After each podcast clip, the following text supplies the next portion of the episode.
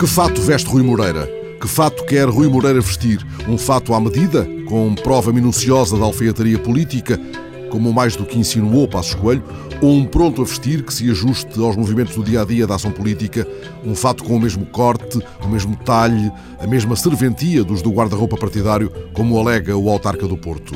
Moreira surgiu ontem nos noticiários televisivos, abrindo a aba do casaco, pretendendo comprovar, porventura, com esse gesto, que não usa um fato à medida algum voyeurismo incontido, terá procurado talvez detectar a marca do estilista em exercício tão inútil e irrelevante como o dos acusadores de Hillary, incomodados com o preço do casaco que ela usou no debate em que prometeu combater as desigualdades sociais. Mas Rui Moreira não estava ali eh, a reescrever a canção do Linho que o Adriano cantou nos dias de um outro sobressalto, depois da grande mudança no país dos regedores. Já se vai tecendo ao norte um linho novo, gritava a canção, com as lutas do ave em fundo. A canção mostrava também a própria camisa. É a camisa que trago, feita de linho e de trabalho mal pago de muita gente do Douro e Minho. O autarca do Porto estava apenas abrindo a aba do casaco, do mesmo passo que reclamava o direito a usar um fato igual ao dos partidos. E devolveu a passos a crítica, argumentando que os partidos é que, pelos vistos, querem um fato à medida.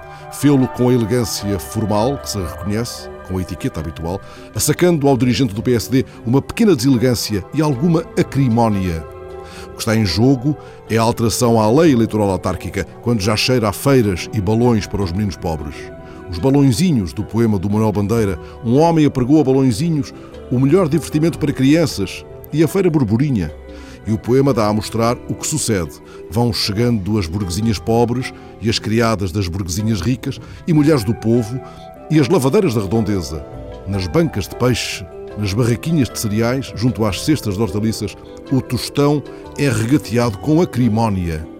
Ora, o balão de Rui Moreira é nesta feira de barraquinhas e acrimónia, o mais colorido, e o casaco assenta-lhe bem. É um independente que reclama a coerência entre o discurso e a ação, quando se trate da igualdade de condições de exercício da atividade política.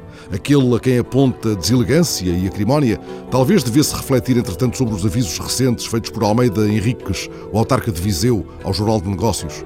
Ele acusou o próprio partido de ter empurrado candidatos para candidaturas independentes. Almeida Henriques considera que, para o pior resultado autárquico de sempre dos social-democratas, também contribuiu o facto de vários candidatos terem sido verdadeiramente empurrados para candidaturas independentes, citando os casos de Porto Alegre e de Sintra.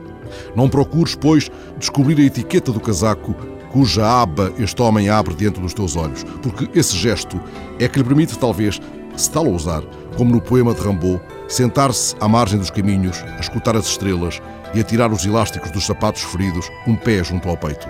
Mais vale que te detenhas na flor na lapela, tenta perceber se o homem vai, como no poema, com o casaco ideal.